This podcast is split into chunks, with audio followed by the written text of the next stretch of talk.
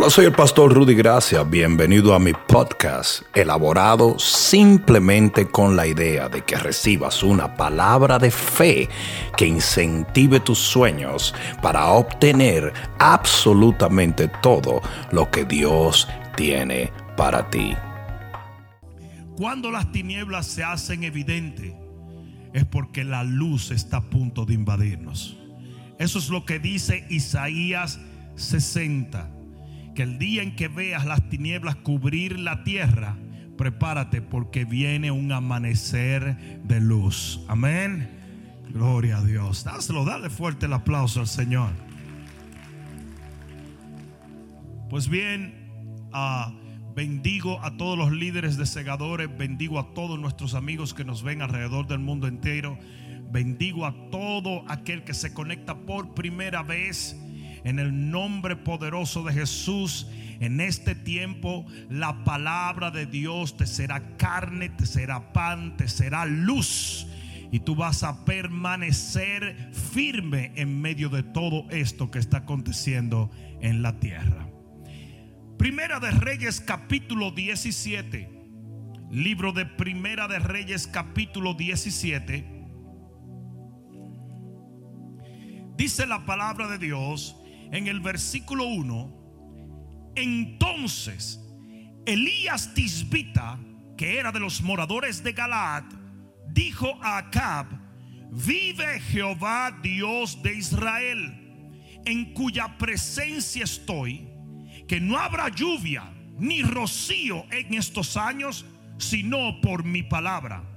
Y vino a él palabra de Jehová diciendo, apártate de aquí y vuélvete al oriente y escóndete en el arroyo de Kerit, que está enfrente al Jordán. Beberás del arroyo, y yo te he mandado a los cuervos que te den allí de comer. Versículo 5. Y él fue e hizo conforme a la palabra de Jehová. ¿Cuántos pueden decir amén a la palabra? Pon la mano en tu corazón y dile, Padre mío, en el nombre de Jesús, haremos de acuerdo a tu palabra, de acuerdo a tu voluntad y de acuerdo a tus propósitos eternos. En el nombre de Jesús, amén, amén y amén. Pueden sentarse un momento. El versículo 1 de este pasaje que acabamos de leer nos habla de una crisis a nivel mundial dice que iba a haber sequía por tres años sobre toda la tierra. Y lo que mucha gente no entiende es que la sequía mataba el cultivo. Cuando la sequía mataba el cultivo, entonces moría el ganado porque no tenía vegetación de qué comer. La gran cantidad de ganado muerto producía enfermedades, porque sobre toda la tierra había muerte y el hambre era increíble porque no había de dónde comer. O sea que estamos hablando de una crisis global. Hoy en día nosotros estamos viviendo una crisis global y pensamos que somos la única generación que viviremos una crisis global y esto no es así. Elías vivió esa crisis global sobre toda la tierra. Señores, lo más preciado que existe para el ser humano es el agua, aún más que la comida. No sé si me estás entendiendo. Tú puedes pasar días sin comer, pero solamente pasarás horas sin beber y mueres. No sé si me estás entendiendo. Entonces es importante que entendamos que Elías entra en una crisis global donde había muerte, donde había destrucción, donde la economía estaba en bancarrota, donde no había que comer, la gente tenía hambre, la gente tenía sed, los gobiernos estaban desmoronando porque no tenían cómo sostener a sus ciudadanos, mucho menos sus ejércitos. Ahora bien, en medio de esta crisis, yo dije, en medio de esta crisis, Dios comenzó a tratar con Elías. Y lo que yo te estoy tratando de decir es, en medio de esta pandemia, mientras todo el mundo habla del coronavirus, mientras los gobiernos están temblando y la gente no sabe qué hacer, Dios va a tratar con la iglesia, Dios va a tratar con nosotros. Porque aunque andemos en valle de sombra y de muerte, no tenemos por qué temer mal alguno. Él está con nosotros y si Él con nosotros, ¿quién contra nosotros? Y mientras las noticias hablan una cosa y la gente dice otra y los gobiernos no saben qué hacer y la medicina está desconcertada, Dios va a tratar con su pueblo, Dios va a tratar con su iglesia. Porque lo que sorprende al hombre nunca le toma de sorpresa a Dios. Lo voy a decir otra vez porque eso quedó demasiado bueno. Lo que nos sorprende a nosotros nunca sorprende a nuestro Dios. Nuestro Dios puede decir, yo lo tenía fríamente calculado antes del primer caso de coronavirus, ya Dios sabía exactamente lo que venía y lo que tenía que hacer con su pueblo. Mira que está a tu lado, eso es para ti, papá. Oye bien lo que te voy a decir. El Señor comienza a tratar con Elías. Y es bien interesante que Dios no había tratado mucho con ese hombre llamado Elías. Si ustedes se dan cuenta, en el versículo 1, Elías no es llamado un profeta porque él no se conocía como profeta, no estaba establecido como profeta. Elías era simplemente Elías. Pero Dios comienza a tratar con él. Y este va a ser un tiempo donde Dios va a tratar con los grandes y los pequeños en el cuerpo de Cristo. Este va a ser un tiempo donde Dios va a tratar con tu corazón, con tu vida. Alguien diga amén. En el libro de Malaquías capítulo 4 versículo 5 dice, he aquí yo envío el profeta Elías antes que venga el día de Jehová grande y terrible. Esto hablaba no del profeta Elías, sino del espíritu del profeta Elías. Por eso cuando Juan el Bautista está predicando y está hablando, la gente piensa que es Elías y le preguntan a Jesús, ¿este es el Elías que había de venir? Y Jesús dice que no y dice que sí, porque en realidad hasta cierto punto simbolizaba el Elías porque estaba preparando su primera venida. Pero el Elías del cual el Señor habló es la iglesia que va a preparar su segunda venida. Por eso dice, antes que venga el día fuerte y terrible del Señor. ¿Y sabe cuál iglesia es la que va a preparar la venida del Señor? Nosotros en el nombre de Jesús. Alguien debió decir amén aquí. Se va a levantar en medio de la crisis una, una unción profética, un pueblo profético que va a avanzar con la unción de Elías a prepararle el camino al Señor. Y hoy yo me paro delante, no solamente de ti, sino de miles que nos ven a través de las redes sociales. Y te digo en el nombre de Jesús, es tiempo de levantarte. Dios te va a levantar como una voz profética para esta generación. Y todo esto lo hace el Señor en medio de una crisis. En medio de una crisis. Los profetas son los que se levantan en las crisis. Oye bien lo que te voy a decir. Se necesita hoy en día una iglesia profética, una iglesia desafiante, una iglesia que no tenga temor, una iglesia con el espíritu de Elías que es capaz de degollar 400 profetas de Baal. Una iglesia que marche contra toda tiniebla y someta toda tiniebla ante el poder de Dios en el libro de Santiago capítulo 5 versículo 10.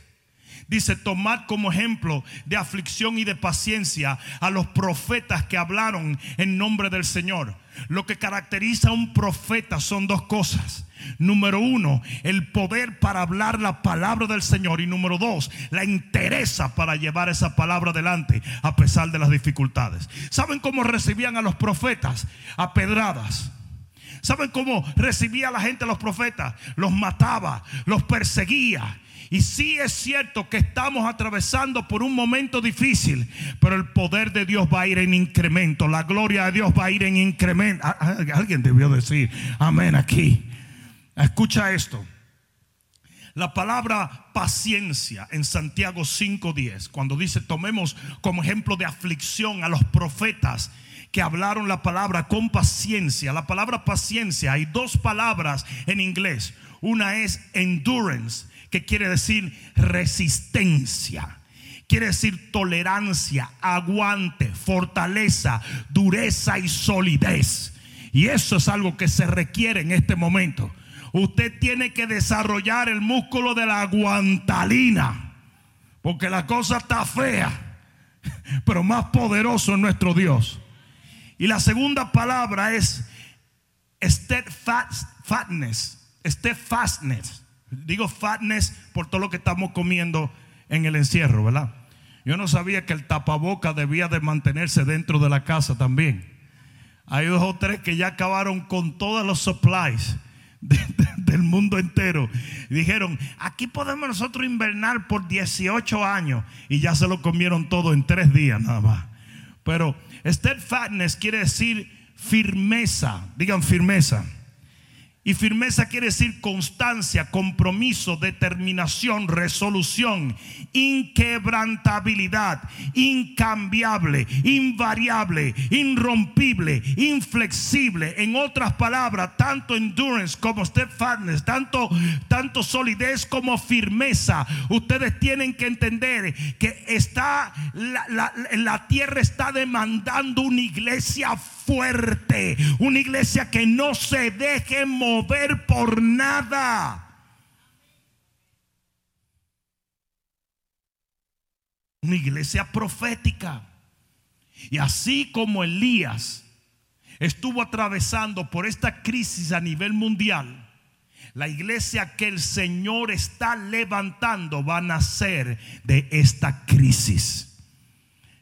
Elías, nadie conocía a Elías hasta que vino esa crisis. Nadie ha conocido a la iglesia de Cristo como la va a conocer en los próximos tiempos. Eso te lo garantizo yo. Yo dije, eso te lo garantizo Dios yo, yo. Y te puedo decir una cosa, la gente está diciendo, ah, no, que las iglesias, ah, no, que los cristianos, nosotros le vamos a demostrar a la gente que no hay viento que nos mueva, que no hay problema que nos detenga, que no hay terremoto que nos sacuda, que no hay demonio que nos atemorice, que no hay virus que no... ¿Alguien está entendiendo eso?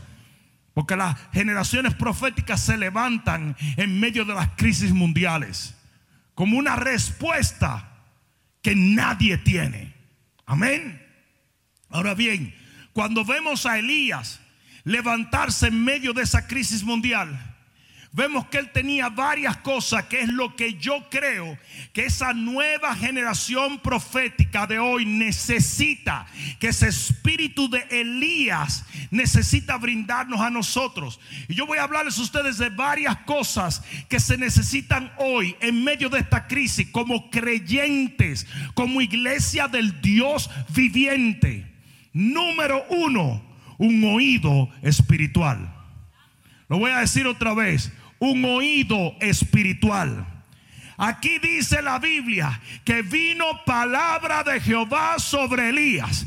Y yo quiero decirte una cosa, está bueno ya de que los cristianos sigan oyendo las noticias, sigan oyendo las babosadas de la gente, las suposiciones de la gente. Y uno dice una cosa y otro dice otra. Nuestros oídos tienen que estar pegados al cielo.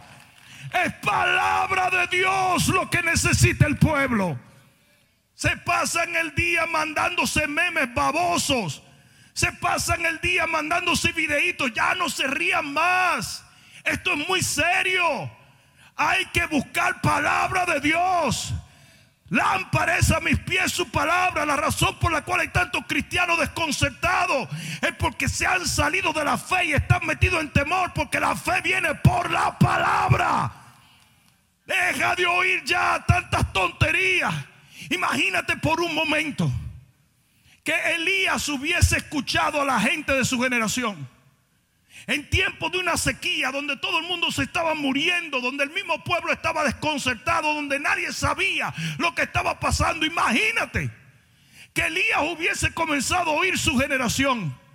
Hoy en día todo el mundo tiene una plataforma para hablar porquería. Y uno dice que fue China, el otro dice que fue Rusia, el otro dice que fue Estados Unidos, el otro dice que fueron los vampiros, el otro dice que fueron los murciélagos, el otro dice que fueron los puercos, el otro dice que fue esto, que el otro dice tres meses, dos meses, una semana, el otro dice esto. Ya, enough. Levanta tus oídos y mira lo que dice Dios. Ese sí sabe. A mí me da cuerda cuando los cristianos dicen, no sabemos qué es esto. ¿Cómo que tú no sabes? Si la Biblia lo anunció 25 mil veces. Si hay 55 mil escrituras donde Jesús dijo lo que iba a pasar. Estamos viviendo en tiempos proféticos. Y al único que le tomó de sorpresa esto es al que nunca ha leído la Biblia. O la ha leído y no la cree. Porque hay mucha gente que la lee pero no la cree. Honestamente, gracias por tantos tantos videitos. No hemos pasado y la Ahora vamos a leer la palabra. Ahora vamos a buscar la voz de Dios. Ahora vamos a recibir un rema que edifique nuestra fe. La gente anda pasándose videitos bobolongo de todo el mundo aburrido haciendo. Si me vuelven a mandar otro de papel higiénico, ustedes van a ver lo que va a pasar. Qué tontería. Dios mío. Estamos viviendo en tiempos proféticos. Yo dije, estamos viviendo en tiempos proféticos. Y una de las cosas que se requiere en tiempos proféticos es sobriedad. Porque dice que hay gente que en los posteriores días son burladores burladores. ¿Y sabe lo que me diría la gente? No, pastor, pero es que si no fuera por todos esos chistes, ¿qué vamos a hacer? Orar. Orar para que la paz de Dios, no la coquillita de un chiste baboso, la paz de Dios venga sobre tu mente, sobre tu corazón. Es que hay mucha gente que quiere encontrar una paz al estilo del mundo. Y eso Jesús es una distinción. Hay una paz que yo doy y hay una paz que el mundo da. Y hay muchos que buscan la paz del mundo. No sé si me están entendiendo. Usted tiene que buscar la paz de Dios. Yo digo, usted tiene que buscar la paz de Dios. Usted tiene que buscar la paz de Dios. Usted tiene que buscarlo a Él. Sus oídos tienen que estar abiertos a lo que Dios está diciendo. ¿No te has dado cuenta que no saben nada? ¿O no te diste cuenta ya? Y los que saben no quieren decir. Eso fue el hombre que lo hizo. ¿Y tú qué vas a hacer con eso? Eso fue Dios, eso, eso fue Dios, eso fue el hombre, eso fue los chinos, los rusos, los estos, los que ¿Qué, ¿Qué es eso? ¿Qué es eso? Elías en medio de esa crisis abrió sus oídos al cielo y dice que la palabra de Jehová vino a él este tiene que ser un tiempo de remas, un tiempo de revelación. Manda este video a la gente. No le mandes más de papel higiénico que ya a la gente no le importa eso. Mándale este video a la gente que está asustada, desesperada, que entiendan que Dios está en control, que a Dios no se le escapa una, que todo esto está dentro de un marco, de un plan eterno. ¿O qué fue lo que pensó la gente? Que a Dios se le chispoteó. Él está en su trono. Cuando Isaías se vio acosado por una crisis donde murió el rey Usías, que era su sustento terrenal. Dice que levantó los ojos al cielo y vio a Jehová sentado en un gran trono. Cuando la tierra se desvanece, tú levantas los ojos y te das cuenta que el Rey de Gloria está sentado en autoridad y poder. A veces me da esta pena las preguntas que le hacen al pobre presidente Trump. ¿Cómo pretenden preguntarle esas cosas? ¿Cómo va a saber él? Y lo acusan, él no sabe, él no Pero no está supuesto a saber.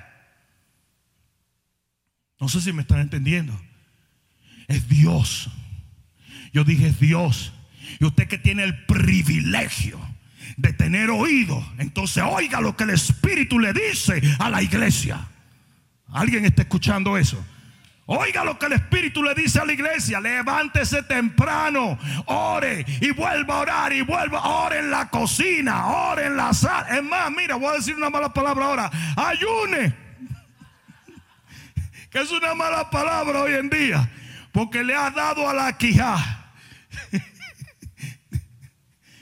Yo hasta el perro de mi casa, con todo el mundo hablando, que viene, que viene esto, que viene esto. Yo lo miraba y lo miraba como con un jamón como con Yo le echaba así salecita por arriba y todo.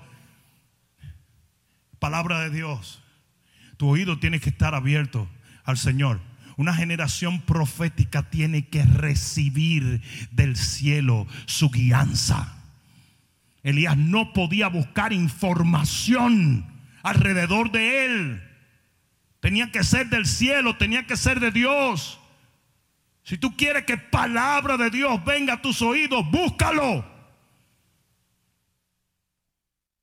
El que está a tu lado, eso es para ti. Eso es para ti. Ustedes saben cuándo fue que Elías se metió en un gran problema. Cuando dejó de oír a Dios y comenzó a oír a Jezabel. Cuando él dejó de oír a Dios y comenzó a oír a Jezabel, salió corriendo y se metió en una cueva. Y en la cueva Dios lo entrenó. Dice que pasaban piedras, que pasó, que pasaron terremotos, que pasaron eh, eh, eh, tormentas. Pero al final un silbido apacible y él supo que era Dios. ¿Sabe lo que Dios estaba haciendo? Entrenando su oído otra vez. Usted tiene que ser entrenado a oír el silbido apacible del Señor. Deje de estar oyendo las tormentas de, la, de NBC News y de ABC, de las cadenas y de la gente y del internet y de YouTube. Una teoría de conspiración más voy a creer que fui yo que lo hice. Yo mismo voy a empezar a pensar que fui yo. ¿Sabe la cantidad de teorías conspiratorias que salen todos los días con eso? Yo vi los otros días tu murciélago llorando en una esquina diciendo, eso es mentira que fuimos nosotros. Si nosotros vivimos trancados en la oscuridad. No, hombre, no. Unos dicen que fue la chinita que el Papa golpeó. Dice que esa fue la que ocasionó todo eso. Como el Papa la golpeó, le dio un manotazo, dijo, me voy a vengar de ti, Papa. Y empezó en Italia. no más, no más. Y la gente está constantemente, busca palabra. Yo dije, busca palabra. Busca palabra de Dios. Amén. La segunda cosa que vemos Elías que tiene y que necesitamos es un corazón obediente. En el versículo 2 el Señor le dice a Elías, tú vas a ir a la ruta a la gruta de Querí, vas a quedarte ahí a donde yo te diga, de la manera que yo te diga y vas a hacer lo que yo quiera.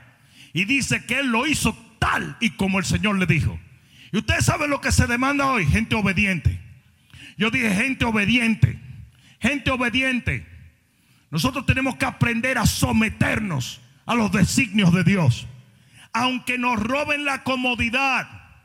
Yo le voy a decir una cosa. Si usted en este tiempo no puede diezmar y ofrendar, nunca debió hacerlo. Si usted en este tiempo no puede orar, nunca debió orar. Si usted en este tiempo no puede predicar y compartir el Evangelio y, buscar de Dios y su devoción sufre por esto, usted nunca tuvo devoción. Porque las cosas que hacen los siervos de Dios, las cosas que hacen los profetas del Señor, las tienen que hacer por obediencia, no porque se siente bien. ¿Mm? Es más, muchas veces Dios nos quita las comodidades en ciertas cosas para ver qué tanto nosotros queremos servirle. Las cosas que eran muy cómodas hace un mes, ahora son bien incómodas de hacer, pero la estamos haciendo. La estamos haciendo por Él, para Él y en Él. Hoy me dijo un pastor, no, que no, tú no debes de estar yendo a la iglesia para hacer esas transmisiones. ¿Por qué no? ¿Por qué no? Hay países, hay países donde no, es que te van a dar una multa, no, hay países donde literalmente te matan si saben que tú vas por iglesia. Ellos van a su iglesia. ¿Sí o no? Porque es por obediencia. Es por obediencia. Yo siempre le digo a la gente, obediencia quiere de, obediencia se muestra cuando tú no estás de acuerdo con lo que te está pidiendo tu autoridad. Porque si no, no es obediencia, sino un acuerdo. ¿Mm? Entonces, cuando la cosa se pone dura, ustedes se imaginan, el Señor le dice a Elías, déjalo todo, deja tu comunidad, deja la ciudad y vete por un monte, a una gruta. Y él lo obedece, porque los profetas obedecen. Yo dije, los profetas obedecen. Yo no creo en profetas rebeldes. No creo en profetas rebeldes. No creo en profetas rebeldes. No creo en profetas conflictivos. No creo en profetas que alman enemistades y crítica y mayullo y mojiganga. No existe tal cosa. Los profetas están sometidos. ¿Sabe cuál fue la escuela profética de Eliseo? Me vas a seguir a mí y me vas a servir agua y vas a hacer lo que a mí me da la gana y vas a dejarlo todo y vas a quemarlo todo y vas a seguirme atrás. Y así lo tuvo por años. Y si está donde debes estar en el momento que debes estar, entonces recibes unción. Si no, no. ¿Qué era lo que tú crees? Que Elías necesitaba un tipo que le... No, hombre, no. Elías era el profeta de profeta. Y los profetas que no se conocían tenían mínimo 50 hijos. Se llamaban los hijos de los profetas. Por eso que cuando Eliseo lo quitan, dice que lo iban buscando de 50 y 50 porque eran escuelas proféticas. El que necesitaba la disciplina de Elías era Eliseo. Porque si no, nunca podía ser profeta de Dios. Nunca va a tener autoridad el que no se somete a la autoridad. Lo voy a decir otra vez. No tiene autoridad el que no se somete a la autoridad el orgulloso, el chismoso, el que es hambroso, el murmurador. Ese tipo de gente nunca tienen autoridad. Dios no, Dios no es incongruente. Él sabe a quién le da autoridad.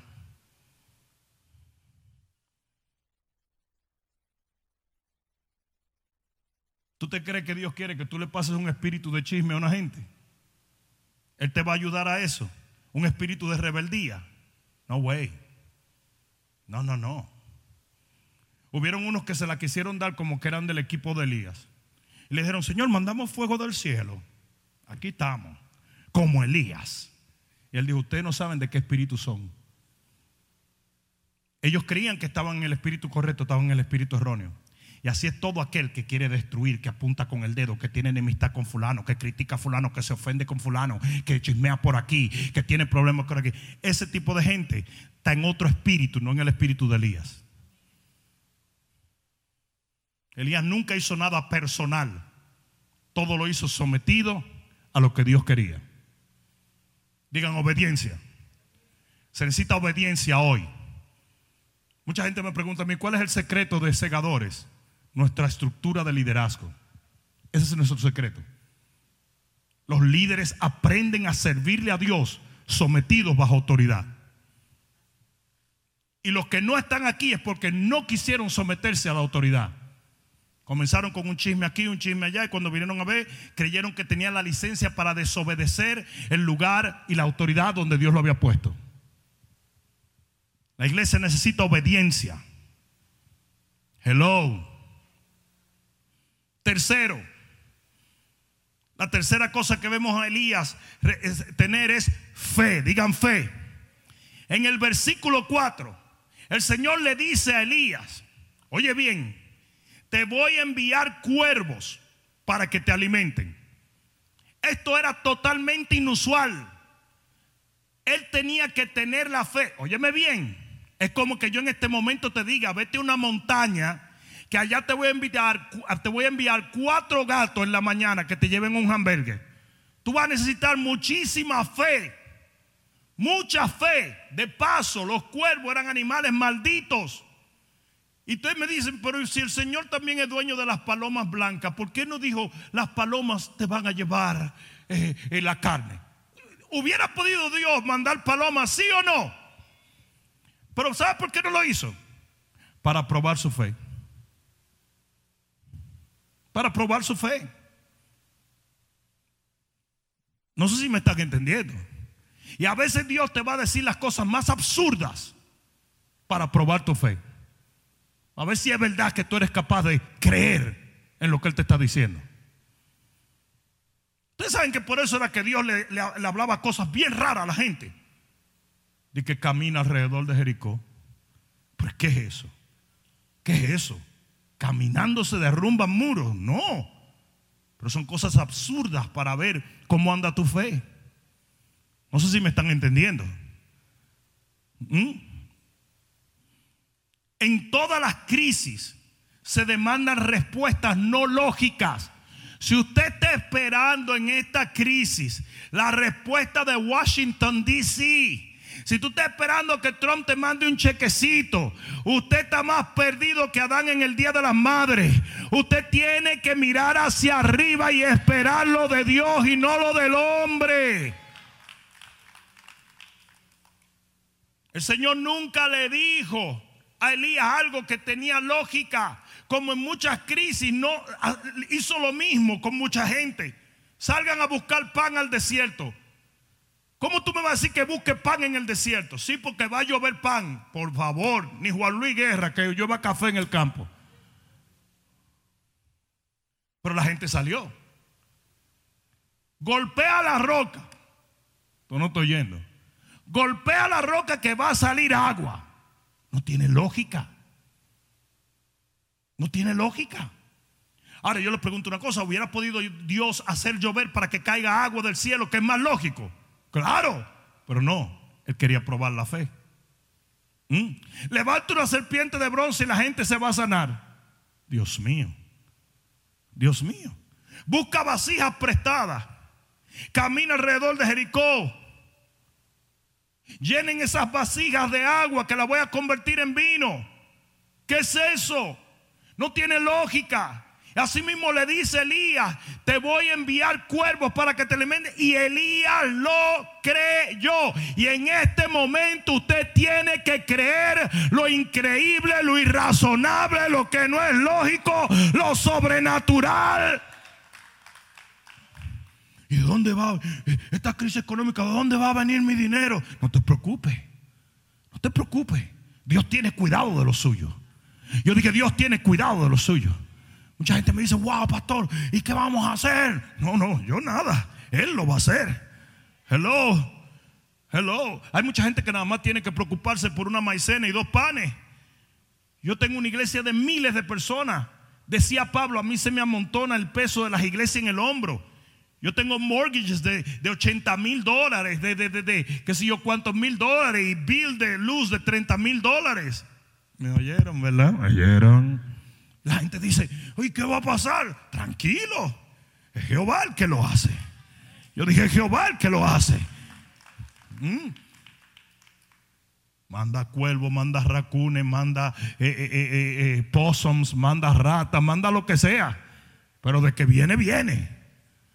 Ustedes saben que es impresionante que todos nuestros discípulos están enviando sus diezmos y sus ofrendas. Todos. Eso me demuestra a mí la calidad que hay aquí en segadores. Todo el mundo sembrando y sembrando y sembrando porque saben que el que siembra en el cielo está seguro. China era la nación más rica que existía y en una noche, en una noche, se hizo una nación pobre. El crecimiento de China fue de un 6%. Para que lo entiendas, el de Estados Unidos fue de 2% en la economía. Y hoy China está en un menos 13% comparado con los Estados Unidos. ¿Me oyeron, verdad? Japón fue una nación que en una noche, en un tsunami, se hizo una nación pobre de ser una potencia económica. No me están oyendo, parece. Parece que no me están oyendo. Porque así dijo el Señor, tú haces tesoros en la tierra y, ahí se, desvanecen. Se los roban, se corre, pero cuando tú haces tesoro en el cielo. Yo dije, cuando haces tesoro en el cielo. Hello. Amén. Entonces nosotros tenemos que aprender a esperar lo que viene de arriba. Esperar lo que viene de arriba. Hay que tener esa fe. Yo dije, hay que tener esa fe. Cuatro. La cuarta cosa que necesita una generación profética como Elías es maleabilidad, que no viene de malo. En el versículo 7 el Señor le dijo, muévete ahora. Se secó la gruta, ahora te mueves. Y una cosa que necesita la iglesia hoy en día es no apegarse a ciertas cosas. Tenemos que aprender a empacar y a salir por ahí cuando Dios nos lo ordene. Tenemos que aprender a no estar tan apegados a cosas que no tenemos que estar tan apegados. No sé si me están entendiendo. La Biblia dice que cuando se levantaba la nube, el pueblo tenía que seguir y si se levantaba a medianoche era el fuego y tenía que seguir por ahí. Y nosotros tenemos que aprender a confiar en Dios y a ser maleable. Si el viento estaba soplando del norte a sur y de repente a Dios le dio su grandísima y santa gana de que soplara del este al oeste, nosotros estamos bien porque sabemos que donde quiera que sople el viento, Dios está en control. Yo creo que la tierra no va a ser igual jamás. La sociedad mundial ha cambiado radicalmente. Y hay cosas en tu vida que van a tener que cambiar. Hay muchas cosas que van a tener que cambiar. No sé si me están entendiendo. Nosotros no tenemos por qué temer a esos cambios. Porque volvemos a lo mismo. Lo que sorprende al hombre no sorprende a Dios. Y, tú, no ves a, tú no ves a Elías decirle a Dios, oh, pero yo estaba bien tú me estás queriendo decir que, que los pajaritos no van a venir a traerme la carne. Yo estaba cómodo. Nosotros tenemos que aprender a dejar el confort y la comodidad. No sé si me están entendiendo. Tenemos que aprender.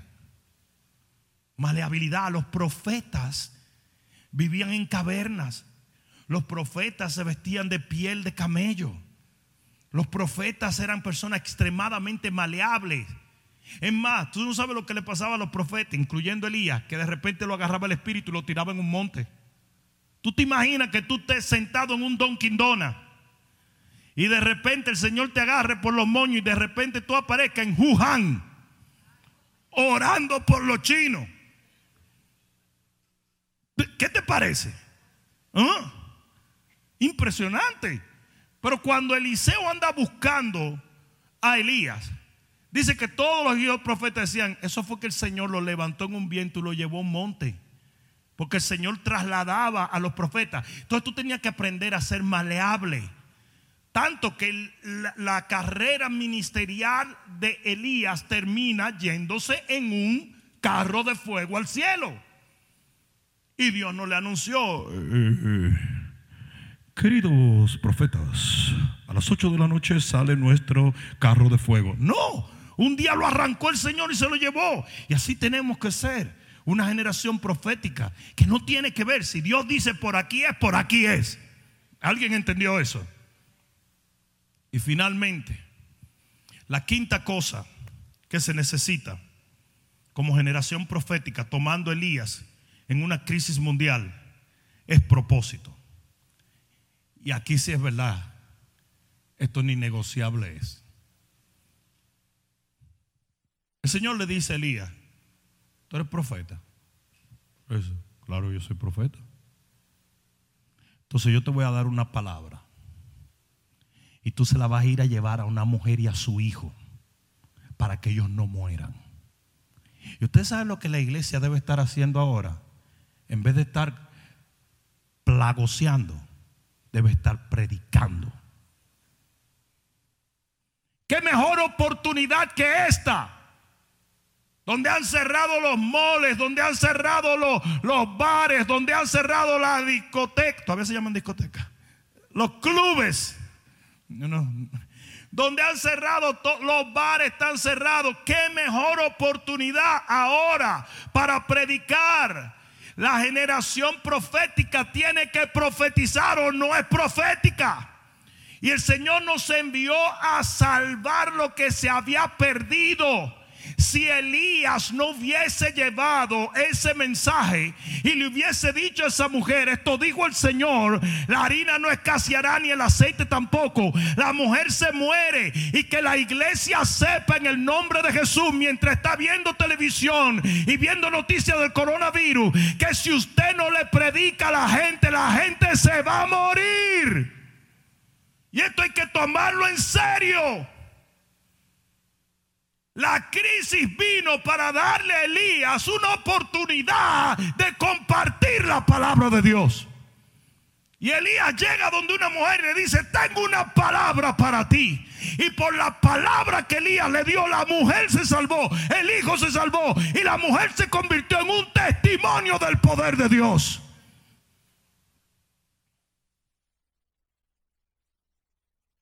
Este es el momento de proclamar la palabra. Este es el momento de compartir la palabra con nuestros familiares. Tus familiares te rechazaban, ahora están trancados contigo. No lo dejes escapar para ningún sitio. Predícale y predícale y predícale y predícale. Y predícale al vecino. Y llama por teléfono. Y haz FaceTime. Y haz eh, Zoom. Y haz lo que sea. Pero predícale a la gente. Yo creo de todo corazón que en nuestro próximo servicio la iglesia se va a duplicar para la gloria de Dios. Cuando volvamos, la iglesia se va a duplicar. ¿Por qué? Porque los segadores han aprendido a no detener la palabra. Oigan bien lo que les voy a decir. Cuando Elías llegó donde esa mujer, tenía sed, tenía hambre. Sí, porque mucha gente cree que le agarró un Uber. Él se fue de una ciudad a otra sin supplies, porque ya se había secado la gruta. Él tenía sed. ¿Quién sabe cuánto tiempo caminó Elías sin agua? ¿Quién sabe cuánto tiempo caminó Elías sin comida? Y cuando llega donde la mujer, le dice, tengo una palabra para ti. Porque para Elías era más importante la palabra que él tenía que llevarle a la mujer que cualquier otra cosa. Y si él no le hubiera dado esa palabra a esa mujer, la mujer se muere. Y hoy tenemos que entender que si la iglesia no se levanta a predicar, la gente se va a morir. Y no es el coronavirus que lo va a matar. Son las tinieblas que están tratando de destruir a la gente.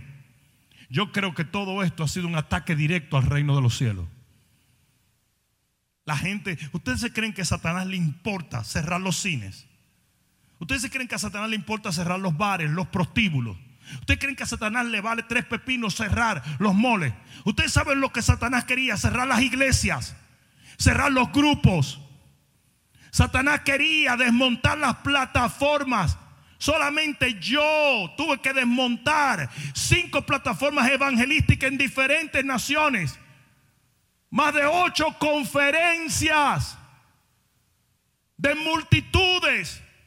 Sin contar las multitudes que se reúnen aquí cada miércoles y cada domingo. Y las multitudes que se reúnen en los hogares. Y lo que el enemigo quería era cerrar todo eso. Pero lo que Él no puede hacer es taparnos la boca. Yo creo que hasta simbólico es el asunto del tapaboca. Otro día yo miraba así, miraba y a toda esa gente con la boca tapada. Estaba diciendo, el enemigo ha querido cerrarle la boca a los cristianos. Ha querido que no hablemos la palabra. Y si nosotros no hablamos la palabra, la gente se va a morir, la gente se va a ir al infierno. Ustedes saben quiénes tienen el poder de terminar con esta crisis mundial. Nosotros somos la iglesia del Dios viviente. Que quede bien claro que quien está detrás de todo esto, aunque use marionetas humanas, es Satanás.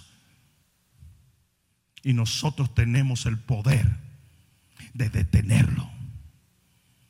Usted no puede parar de hablar. En esa crisis tan increíble, el propósito de Elías se cumplió. Él fue a llevar la palabra que Dios le dio. ¿Y saben lo que pasó? Cuando llevó la palabra, que quebrantó la crisis en la persona a la cual le dio la palabra, porque una cosa tú tienes que entender es eso. Cuando tú le das una palabra a una gente, cuando tú le das un decreto, tú puedes cancelar la crisis. Y luego eventualmente la crisis nacional y mundial se detuvo. Alguien debió decir amén. Alguien debió decir amén. Escucha esto. El enemigo siempre ha perseguido cómo detener la iglesia. El ataque a Sadrach, Mesach y Abednego fue un ataque para detenerlos a ellos de adorar a Dios con sus vidas. El ataque a Daniel fue para callarle la boca y detenerlo de honrar a Dios. Cuando Él se aparece a Jesús, Él se aparece al principio del ministerio para tratar de detener a Jesús. Cuando Él trata de matar a Moisés, lo trata de matar porque sabía que Él era un patriarca que iba a traer liberación. Y si usted permite que su devoción desaparezca y su propósito desaparezca, usted no ha sido afectado con el coronavirus, usted ha sido afectado con el, con el virus del diablo. con el virus de Satanás. Usted sucumbió a la agenda de las tinieblas. Nosotros somos la iglesia de la luz. Nosotros tenemos la unción del Espíritu. Nosotros tenemos la palabra de Dios. Predica, dale esperanza a la gente. Que la gente sepa que no le tenemos miedo ni a ningún coronavirus, ni a ningún demonio. Y tenemos la unción, el poder y la fe para vencer esto y mucho más. Si nosotros hoy no nos paramos como iglesia cuando esto pase, la gente nunca creerá en nosotros. Nunca creerá en nuestra fe. No le predicamos a la gente que somos capaces de tener una fe que para todos los dardos del enemigo. ¿Cómo le vamos a correr ahora a los dardos?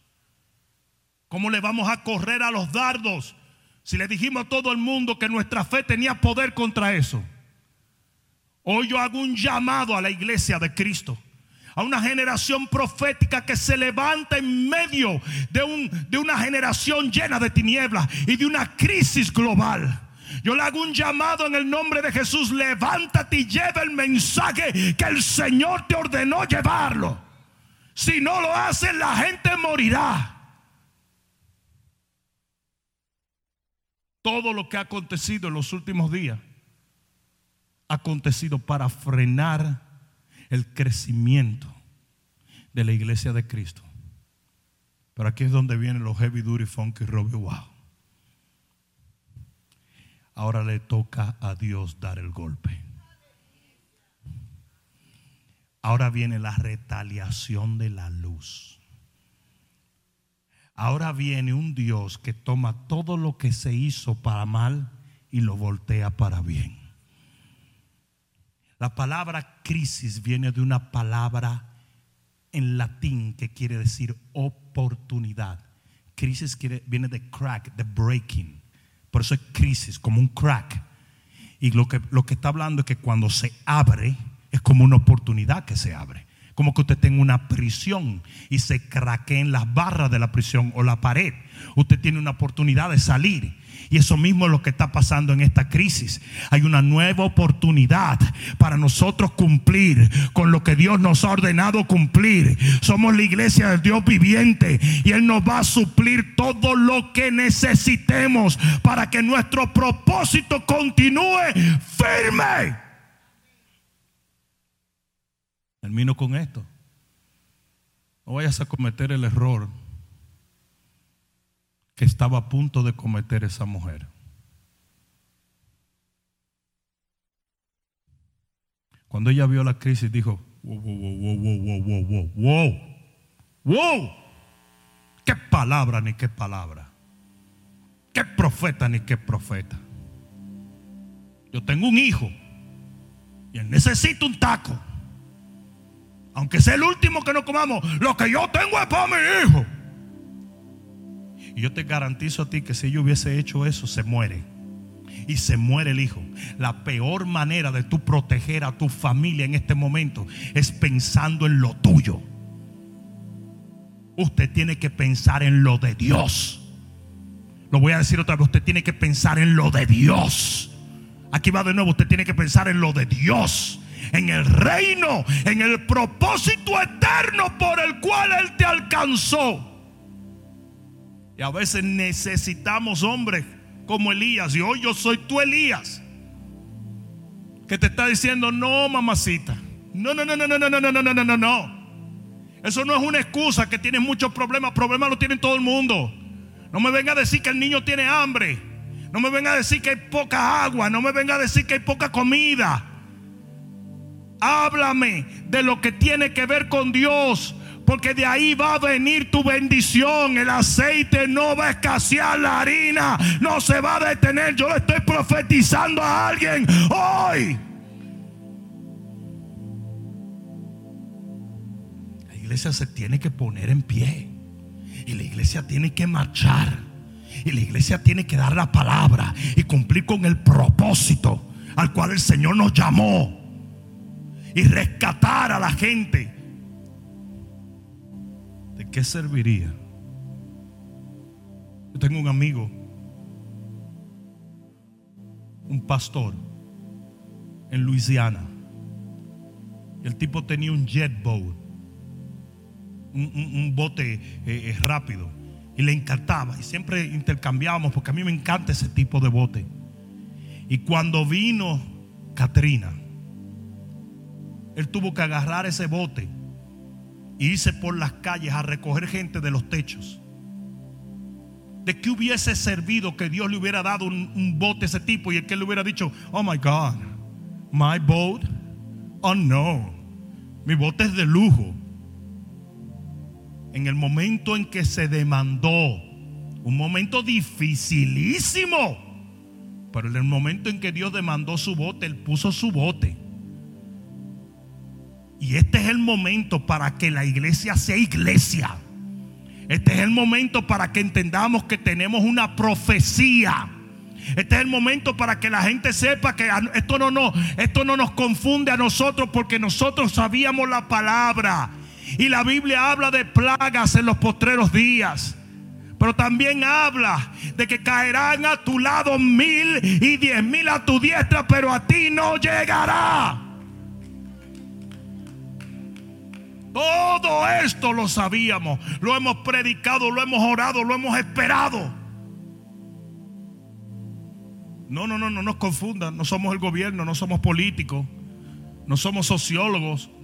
No, no, no, nosotros no somos de los que te van a decir, uy, uy, yo no sabía, y yo no sé. No, mentira. La iglesia tiene la respuesta, siempre y cuando la quieras dar. Vamos a ponernos de pie.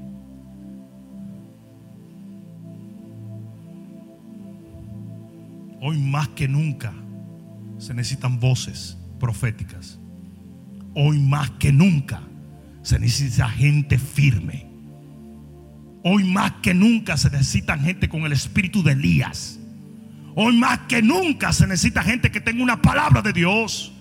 Que tenga un oído para oír lo que Dios quiere. Que tenga obediencia. Que tenga fe. Que tenga maleabilidad y arrojo.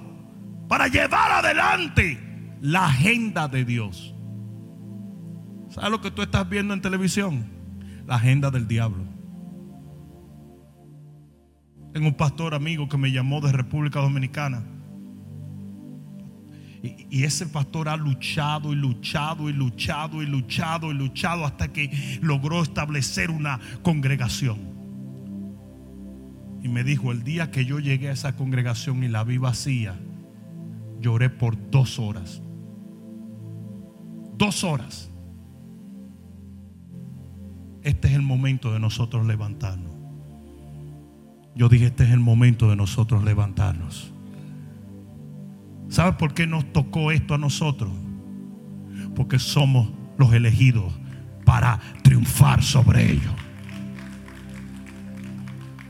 Somos los escogidos por Dios como iglesia de Cristo para triunfar en medio de esta calamidad.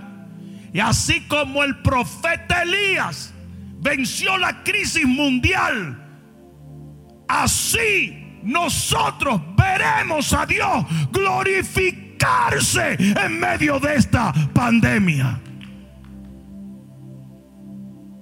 Se va a levantar una generación que va a hacer que el diablo se arrepienta de todo lo que él trató de hacer. Como dicen en mi país, le va a salir el tiro por la culata.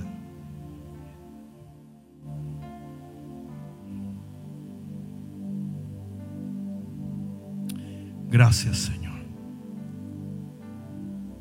Gracias Señor. Quizás tú estás escuchando esta palabra y quizás no logras asimilar la relevancia del mensaje que estás escuchando, pero en tu corazón entiendes bien que es palabra de Dios. Y que llegará el momento donde logres entender a plenitud y en totalidad el mensaje de Dios. Mas ahora lo único que te queda es un sentir de que necesitas de Dios. A ti que me estás escuchando, a ti que me estás viendo en este momento, yo te voy a hacer una invitación. No una invitación a que entiendas a Dios, sino a que le aceptes. Lo importante no es que tú entiendas a Dios, lo importante es que entiendas solamente que Él te ama. Y por eso, en este momento, vamos a hacer una oración. La Biblia dice claramente que si tú confiesas con tu boca que Jesucristo es el Señor, creyendo en tu corazón que Dios le levantó de los muertos, en ese momento serás salvo. Y este mensaje te está llegando en este momento donde tú estás precisamente porque Dios te ama tanto que Él coordinó todo para que tú escucharas lo que estás escuchando. Estamos viviendo los postreros días.